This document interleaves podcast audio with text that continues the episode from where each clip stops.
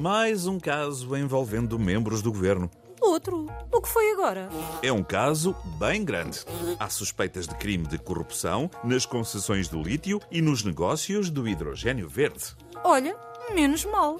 Menos mal. Tratando-se de lítio e de hidrogênio verde, será uma corrupção limpa, sem quaisquer emissões de gases poluentes. À exceção do fumo que nos tem atirado para os olhos, evidentemente.